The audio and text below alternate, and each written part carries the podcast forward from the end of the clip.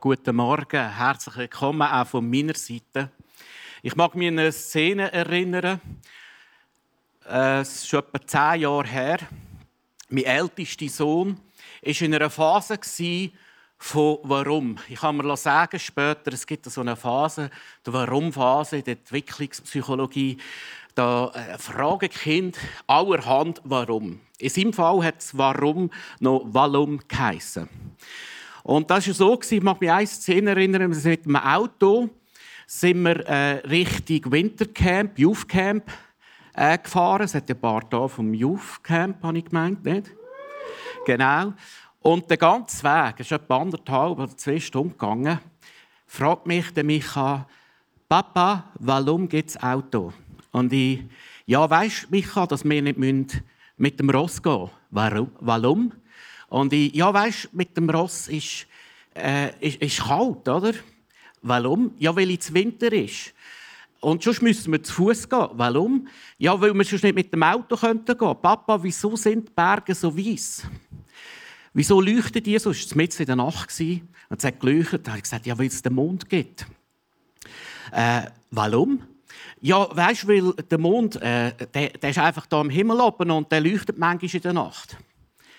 Warum? Da habe ich gesagt, ja, weil der liebe Gott den Mond gemacht hat. Warum? Ja, weil er schön ist. Warum gibt es Sterne? Ja, weil der liebe Gott einen schönen Himmel hat machen Und dann fragt er, Papa, warum gibt es Schnee? Da habe ich ihm erklärt, das ist so, das sind so äh, Wasser, kleine, kleine Wassertöpfchen, die steigen nur zum Himmel und dann wird es dort oben kälter und dann gibt es eine Aggregatszustandveränderung. Und eine chemische Reaktion, dann wird es zu Eis und nachher kristallisiert das Eis und dann kommen Schneeflöckchen runter. Kommst du raus? Und er sagt, warum? Und mir ist bewusst worden in dem Gespräch mit meinem Sohn, dass es gewisse Fragen gibt, die ich als Vater ihm nicht beantworten kann. Und am liebsten hätte ich ihm gesagt, lieber Sohn, das, was ich dir hier jetzt erkläre, geht noch nicht in dein dreijährige Hirn hinein. Das hast du noch nicht in der Schule, das verstehst du noch nicht. Und ihr könnt es glauben, gestern, als ich Micha gefragt habe, Micha, darf ich die Geschichte erzählen heute? Die erste Frage war, warum? mit einem gut ausgerollten R. Ich habe als Pastor schon sehr viele Schicksalsschläge miterlebt. Ich habe schon diverse Abdankungen dürfen, müssen machen. Todesfälle erlebt, auch Leute, die jung, die hier in der Kirche aktiv dabei waren. Wir haben als Kirche immer wieder gebetet für Heilung, und manchmal wirkt Gott übernatürlich, manchmal passieren Wunder, manchmal spontan, manchmal ein Prozess. Und manchmal fragst du dich, wieso wird der jetzt geheilt mit seinem verstauchten Bein und die Frau, die krebskrank ist, mit zwei kleinen Kindern nicht. Und mir ist bewusst worden, oft auf die, all diese Fragen, die ich habe, die wir haben, die die Leute haben, ich habe oft keine Antworten. Und ich denke, so ist es der Geschichte vom Hiob. Der Hiob, wir haben es in den letzten Wochen gehört, er ist verzweifelt vor Gott. Er stellt Gott die Warum-Frage. Er stellt Gott sogar eine Frage. Und du was? Die Fragen, die haben bei Gott Platz. Die haben bei Gott mega Platz. Äh, bei den Freunden vom Hiob, da haben wir die letzten zwei Mal gehört, hat es keinen Platz gehabt. Sie haben dem Hiob beibringen, Hiob, pst, du darfst nicht so mit Gott reden. Du darfst deine Fragen nicht stellen. Du bist der Schuldig. An dir muss es liegen. Und sie haben interpretiert und sie haben ihn gerichtet, sie haben ihn verurteilt und, und ihm versucht beizubringen, dass das Problem bei ihm liegt. Aber Gott ist sehr gut klargekommen mit dem Hiob und mit seinem Ringen und mit seinen Fragen. Und die ganze Bibel ist voll von Fragen, von Leuten, die Fragen haben und nicht klarkommen mit ihren Fragen. Gott ist anders als du und ich. Stell dir vor, du wärst Chef von einem Grosskonzern. Und einer von deinen Angestellten würde ein Massenmail an den ganzen Konzern schicken mit diversen Lügen, Verleumdungen und Gerüchten über dich selber. Was würdest du machen? Du wirst zuallererst dem IT-Spezialist anrufen und sagen, lösch das Mail überall, dass möglichst niemand sieht. Als nächstes wirst du möglicherweise den Angestellten in dein Büro zitieren und ihm sagen, 30 Minuten und dein Platz ist geräumt. Gott ist umgekehrt.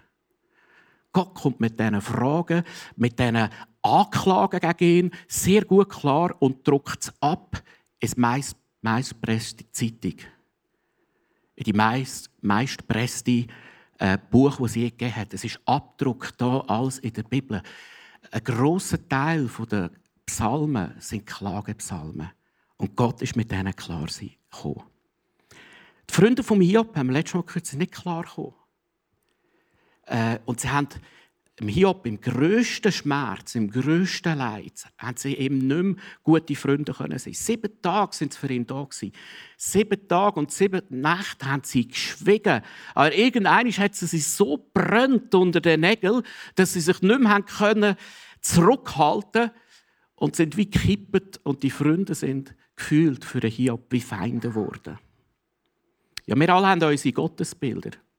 Wir haben unsere Gottesbilder, unsere Vorstellungen von Gott. Und ich möchte hier zwei so Bilder oder Vorstellungen sagen. Das eine ist der Schönwetterchrist.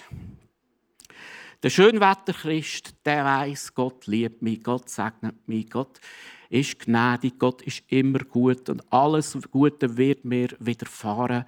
Mir wird nichts Schlechtes passieren.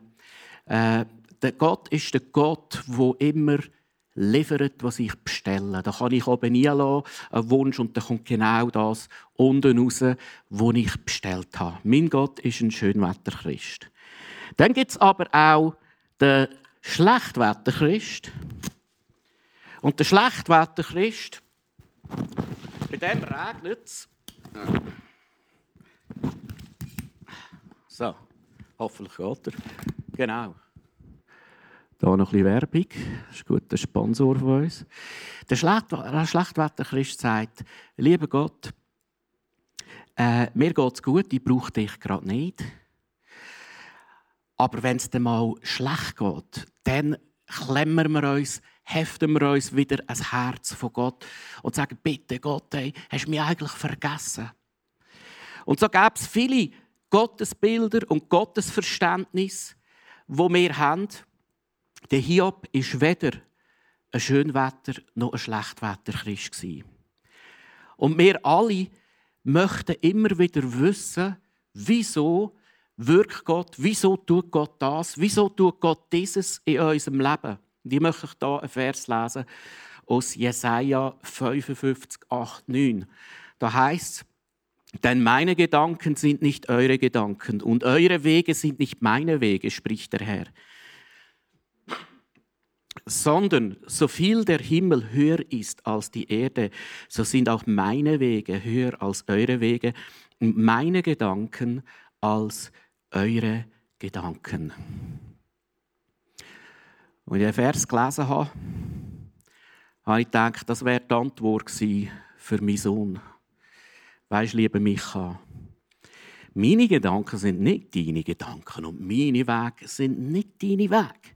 So sehr der Himmel höher ist als der Erde, so sehr bin ich höher als du. Und meine Gedanken sind nicht deine Gedanken. Ich weiß nicht, ob dann seine Volumenphase beendet worden wäre. So, also die 37 Kapitel wird jetzt hier geredet und geredet mit dem Hiob und Gott wartet. Gott ist ruhig, er schweigt. 37 Kapitel und ich habe mit dem Research-Team gestern geredet, die hier geholfen haben, der Vorbereitung. Sie, es will nicht mehr hören, die Dialoge, und du denkst irgendwann, ey, ey. Ja, und irgendwann ist die menschliche Weisheit und die drei Freunde stehen für die menschliche Weisheit, die kommt ein Ende. Und das menschliche Denken gerät an seine Grenzen. Und dann redet Gott. Aber er redet nicht so, wie sich vielleicht der Hiob vorgestellt oder gewünscht hat. Gott redet ganz, ganz anders jetzt zum Hiob. Und ich nenne es, er therapiert jetzt Hiob. Heute ist äh, die Serie der Teil, wo es von unten wieder hochgeht. Und jetzt fängt Gott an zu therapieren. Und wie er den Hiob und das ganze Umfeld therapiert. Das sehen wir jetzt äh, in dem Clip. Wo warst du, als ich die Grundfesten der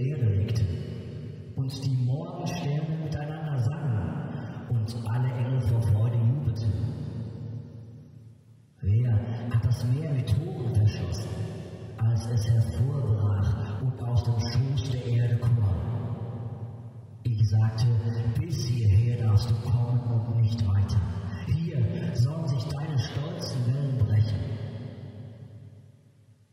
Hast du jemals in deinem Leben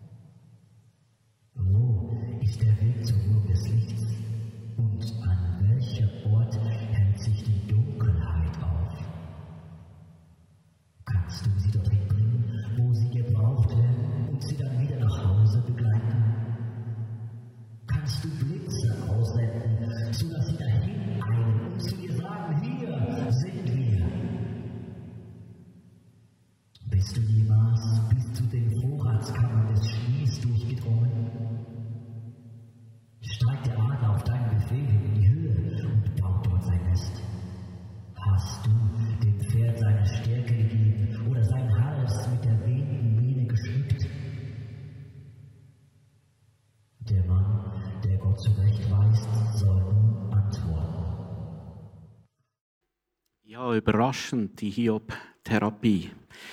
Was macht Gott? Wir Menschen suchen oft im Leid nach Antworten und wir wollen vor allem verstehen. Und wir haben das Gefühl, wenn wir es verstehen können, dann ist das Problem gelöst, dann ist mein Leid gelindert, dann geht es mir wieder gut. Aber weißt du was? Gott in seiner Souveränität weiß nicht, was wir wollen, sondern was wir vor allem brauchen. Und er antwortet ganz anders. Gott hätte zum Hiob können sagen, lass jetzt Hiob, ich möchte es erklären.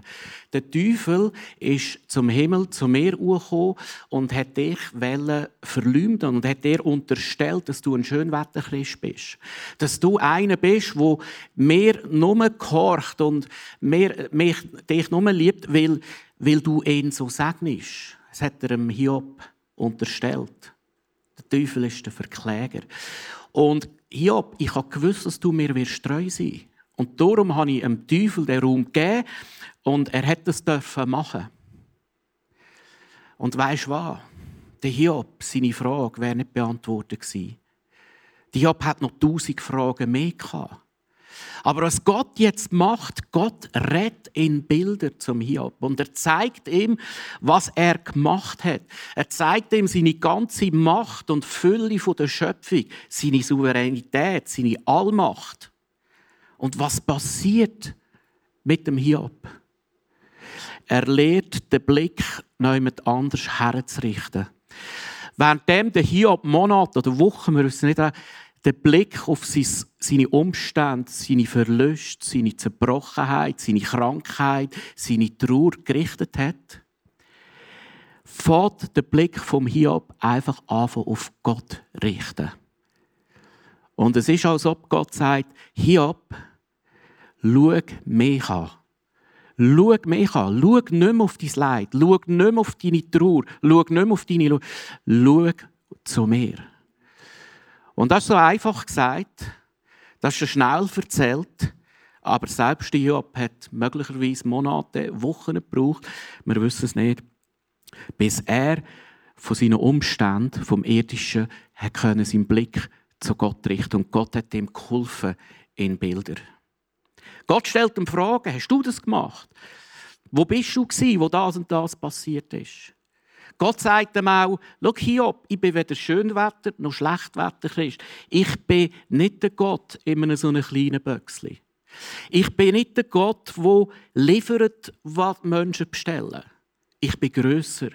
Ich bin Schönwetter und Schlechtwetter und vieles mehr. Mich kann man nicht in so eine kleine Box hineindrücken. Das ich glaube, eine Botschaft für mich, für uns alle, weil wir immer wieder geneigt sind, unsere Gottesbilder äh, zu definieren und Gott in eine Box einzuschieben. Auf die Offenbarung von Gott sagte Hiob folgendes. Herr, ich kannte dich nur vom Hören sagen. Jetzt aber habe ich dich mit eigenen Augen gesehen.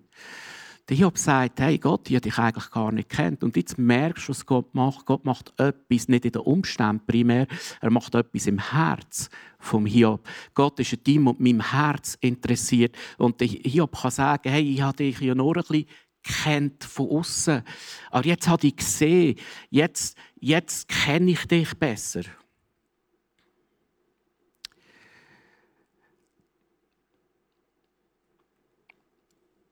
Gott sagt, Hiob, ich bin größer als du. Ich bin größer als das Bild, wo du von mir hast. Und vielleicht brauchst du und ich heute auch eine Art Bekehrung. Nämlich eine Bekehrung von, vom verfügbaren Gott zum unfassbaren Gott. Von dem Gott, wo nicht immer liefert, was bestellt ist. Eine Bekehrung zu dem Gott, wo unfassbar ist, wo größer ist als meine und deine Box. Als nächstes heilt Gott, wiederherstellt Gott das Umfeld vom Hiob. Verstehst du, das Leid zieht immer Kreise in die Familie, in die Verwandten, in die Bekannten, zu den Freunden. Und als nächstes nimmt sich Gott jetzt den Freunden äh, unter das Visier. Und mit denen hat er gar keine Freude. Er sagt, ich bin voller Zorn über dich und deine beiden Freunde, ihr habt nicht die Wahrheit über mich gesagt, so wie mein Diener Hiob es tat. Und jetzt könnte man, könnte man denken, dass, sie, dass jetzt Gericht über die Freunde kommt, dass jetzt Gott so richtig äh, das Gericht und sie bestraft für das Elend, das sie im Leben vom Hiob, von seinem Diener angerichtet haben. Könnte man denken. Aber Gott gibt ihnen eine Chance zur Heilung, zur Umkehr und zur Herzensveränderung. Und wie er da macht, lesen wir im nächsten Vers. Bringt nun sieben junge Stiere und sieben Schafböcke, geht damit zu meinem Diener Hiob und bringt sie als Brandopfer. Das andere Wort, schaut, ihr habt versagt, ihr habt äh, ihr seid Rechthaber gewesen, ihr habt gerichtet, ihr habt meinen Knecht Hiob gerichtet, ihr habt Interpretationen gemacht, ihr habt projiziert, eure Besserwisserei geht mir äh, so etwas auf den Keks. Aber ich bin interessiert auch an deinem Herz, nicht nur am Herz von Hiob. Ich möchte, dass du einen Weg von der Umkehr hast. Ich möchte, dass du kannst Veränderung erleben. Ich möchte, dass auch könnt Heilung erleben. Und die Freunde hätten können sagen, ja, aber, ich meine, die Umstände vom Hiob, der hat ja so gejammert, der Hiob, ja, aber. Gott gibt ihnen ein Angebot von Vergebung und Veränderung und Umkehr. Und die Freunde steigen ein auf das Angebot von Gott. Und der Weg ist Buß und Umkehr und um Vergebung bitten. Das war ihr Weg. Und sie haben das Angebot von Gott angenommen und haben sich von Gott retten lassen, heilen lassen. Und für den Schritt der Vergebung und Buß und Umkehr braucht oft sehr viel Demut. Und sie haben den Demutschritt gemacht. Ja, vielleicht sind auch wir heute da, wo manchmal merken, wie schnell haben wir gerichtet. Wie schnell tun wir fromme Tipps verteilen. Wie schnell sind wir im Rechthaber, im Interpretieren, in der Besserwisserei. Gott gibt auch dir und mir einen Weg von der Buß und Umkehr. Aber es braucht Demut. Die drei Freunde haben das Angebot angenommen. Und jetzt geht es weiter. Gott ist brillant. Was macht er jetzt mit dem Hiob? Er tut ihn weiterhin heilen. Da lesen wir im nächsten Vers: Hiob soll für euch, also für die Freunde, beten, denn nur ihn will ich erhören. Und euch um seinetwillen nichts Böses tun, denn ihr habt nicht wie er die Wahrheit über mich gesagt. Das ist ein brillanter Zug von Gott. Gott sagt jetzt dem Hiob, Hiob, du jetzt du für die Freunde, wo eigentlich seine Feinde geworden sind, du jetzt du für sie beten. Und verstehst, du kannst nicht beten, wenn du in der Wut bist. Du kannst nicht beten, wenn du in der Bitterkeit bist. Du kannst nicht beten für jemanden, wenn du nicht vergeben hast für die Person. Jetzt fordert Gott Hiob raus, eigentlich für seine Feinde zu beten. Seine Freunde, die Feinde geworden sind. Und da passiert etwas. Der Hiob hat tausend Gründe gehabt, zum zu sagen, ich soll für die Schneuze beten. Die haben mir ins Leben sauer gemacht. In der grössten Not, im grössten Schmerz, im grössten Leiden haben sie mit dem Finger auf mich gezeigt, haben sie mich zu Unrecht verurteilt, haben sie interpretiert, ihren eigenen Scheissdreck auf mich hergerührt. Ich bete sicher nicht für die. Aber die Hiob hat auch ein demütiges Herz und betet für sie. Und das ist das erste Wunder, was passiert. Die Hiob hat seine Freunde, Klammern Feinde, können lieben. Er hat sie wieder können lieben, trotz allem. Und das ist ein grosses Wunder, das Gott in seinem Herz tut. Fünf Wunder macht Gott im Hiob und in seinem Umfeld. Und lass uns weiterlesen. Alle seine Brüder und Schwestern und die früheren Bekannten besuchten ihn wieder.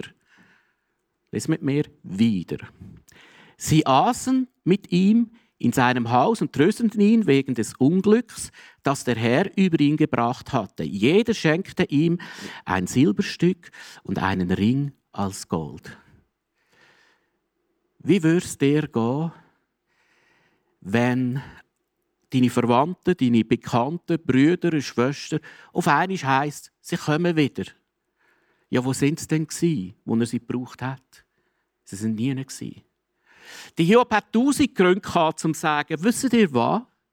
Ich könnte im Fall den gleichen Weg wieder heim wieder kommen. Ich brauche euch jetzt nicht mehr. Ihr habt mich im Stich gelassen. Ihr habt mich enttäuscht. Äh, ich bin verletzt. Nein, was macht Hiob? Tischgemeinschaft mit diesen Schwestern, Brüdern, Bekannten, Verwandten. Tischgemeinschaft. Und weißt du was? Im Orient, ohne Versöhnung gibt es keine Tischgemeinschaft. Ohne Vergebung gibt es keine Tischgemeinschaft. Und das ist das nächste Wunder, das Gott macht im Herz vom Hiob. Der Hiob hat können seinen Verwandten vergeben. Er hat all seinen Verwandten, seinen Freunden, seinen Bekannten können vergeben und sagen: Hey, willkommen an meinem Tisch. Es ist nicht mehr zwischen uns. Äh, ich habe euch vergeben. Ich trage euch nicht mehr nachher. Dann kommt das nächste Wunder. Er bekam auch wieder sieben Söhne und drei Töchter. Die erste nannte er Jemima, die zweite Kezia, die dritte Keren Happuch. Und ich möchte jetzt sagen, was die Namen heißen. Jemina heißt Täubchen, Kezia heißt Zimtblüte und Karem Happuch heißt Schminkdöschen. Oder man könnte es auch so übersetzen. Eine andere Übersetzung heißt Döschen voll Lidschatten. Die Frauen unter uns wissen, von was ich rede. Jetzt musst doch du mir mal sagen, was für ein Typ muss das sein, wo seine Kinder Täubchen, Zimtblüten und Schminkdöschen nennt. Ich weiß nicht, was für ein Typ das ist, aber eins weiss ich, der Typ ist nicht mehr bitter. Der kann nicht bitter sein. Weil wenn er bitter wäre, würde sie anders nennen. Dann würde er vielleicht sagen, jetzt ist eh alles egal. Und du heisst, bringt ja eh nichts. Und die dritte heisst, tut mir leid, dass du geboren bist. Aber macht er nicht. Du merkst etwas, der Job hat wieder Freude und Hoffnung am Leben. Und das dritte Wunder, der Hiob hat seine Bitterkeit können loslassen. Er hat seine Bitterkeit können loslassen. Er hat nie verstanden, was gegangen ist in der unsichtbaren Welt. Nie bis zum Lebensende nicht. Und er war vielleicht bitter auf Gott, auf seine Freunde, Verwandte, Bekannte, alles. Aber er hat sich loslassen und sich heilen lassen. Das nächste Wunder. Als Hiob für seine Freunde betete, jetzt musst du gut hören, da wendete der Herr für ihn alles zum Guten. Er gab ihm doppelt so viel, wie er früher besessen hatte. Was da passiert, ist höchstgradig neutestamentlich. Das ist eigentlich nichts anderes als Feindesliebe praktiziert.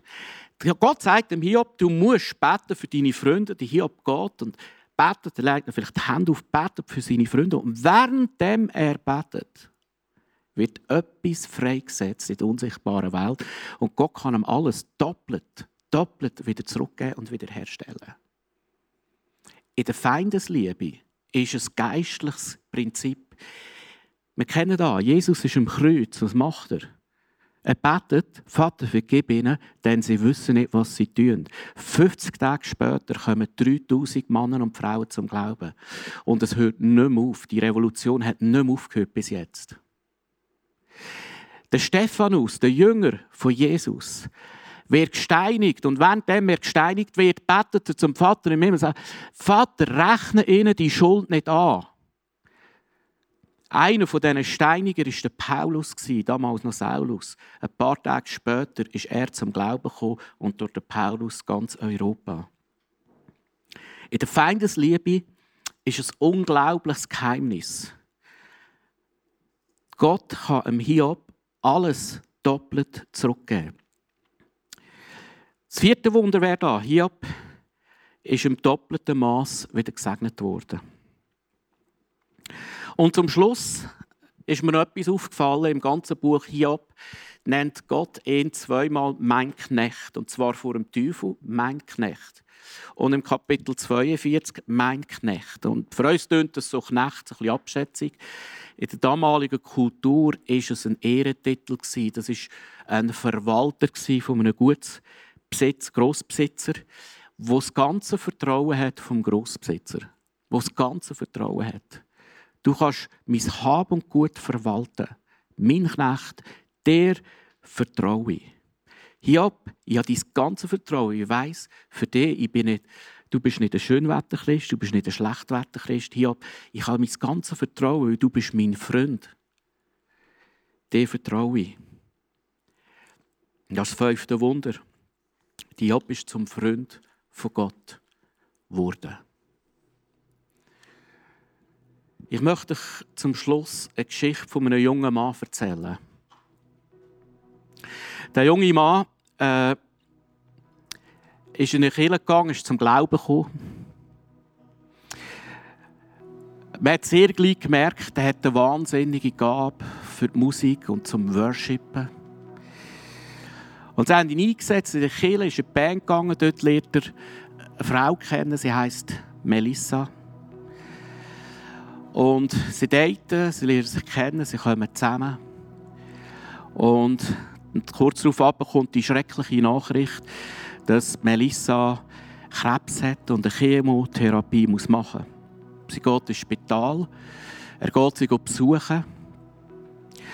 Und Melissa war auch eine mega Glaubensfrau. Sie sagt, wenn durch das Schicksal nur eine Person zum Glauben kommt, dann hat es sich gelohnt. Da siehst du das Bild von der Melissa. Wenn eine Person zum Glauben kommt, durch mein Schicksal, dann hat es sich gelohnt. Der junge Mann geht ins Spital. Er weiß, jetzt wird sie alle Haare verlieren.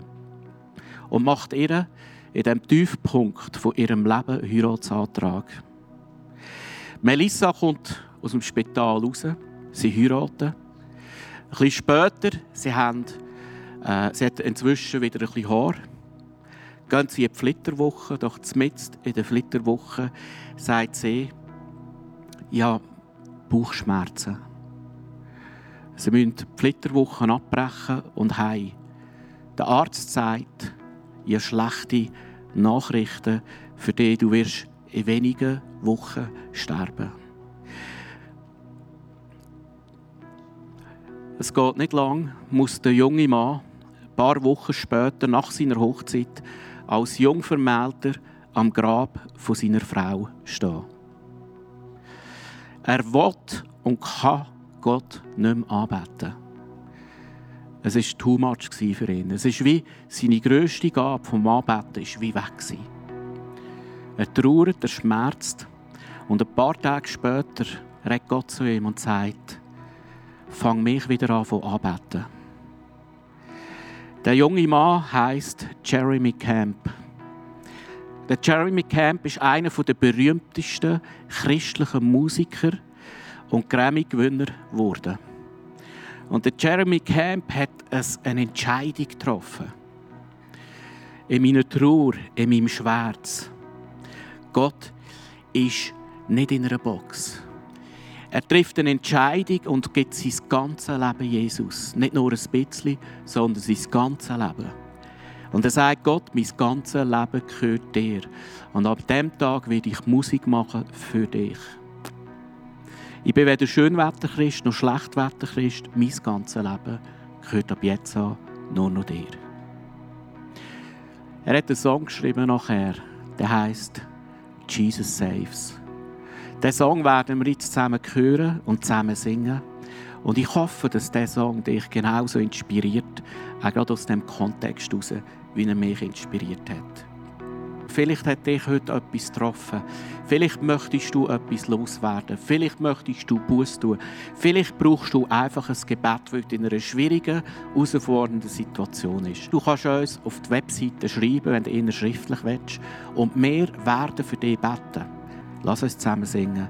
Jesus safe.